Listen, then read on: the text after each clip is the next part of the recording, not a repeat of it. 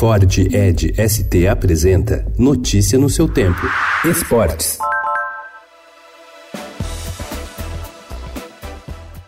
Cássio garantiu empate por 1 a 1 entre Corinthians e Palmeiras ontem em Itaquera. Com grande atuação, principalmente no segundo tempo, o goleiro foi o principal destaque do clássico pela 13ª rodada do Campeonato Brasileiro. O lance que coroou a noite de Cássio veio nos acréscimos, aos 48 minutos, quando ele espalmou em grande estilo cabeçada de Daverson no ângulo.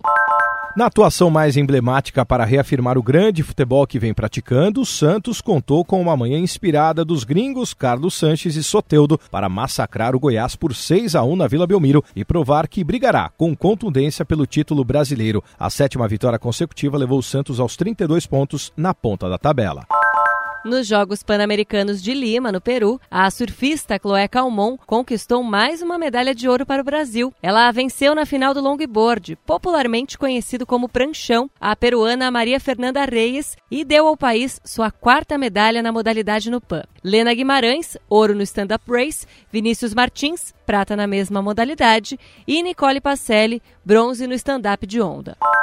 O Brasil encerrou sua participação na canoagem slalom ontem com cinco pódios. A dupla dourada Ana Sátila e Pepe Gonçalves conquistou duas medalhas de ouro cada. Ana ganhou no C1 e no K1 extremo.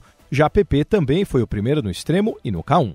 Notícia no seu tempo. É um oferecimento de Ford Edge ST, o SUV que coloca performance na sua rotina até na hora de você se informar.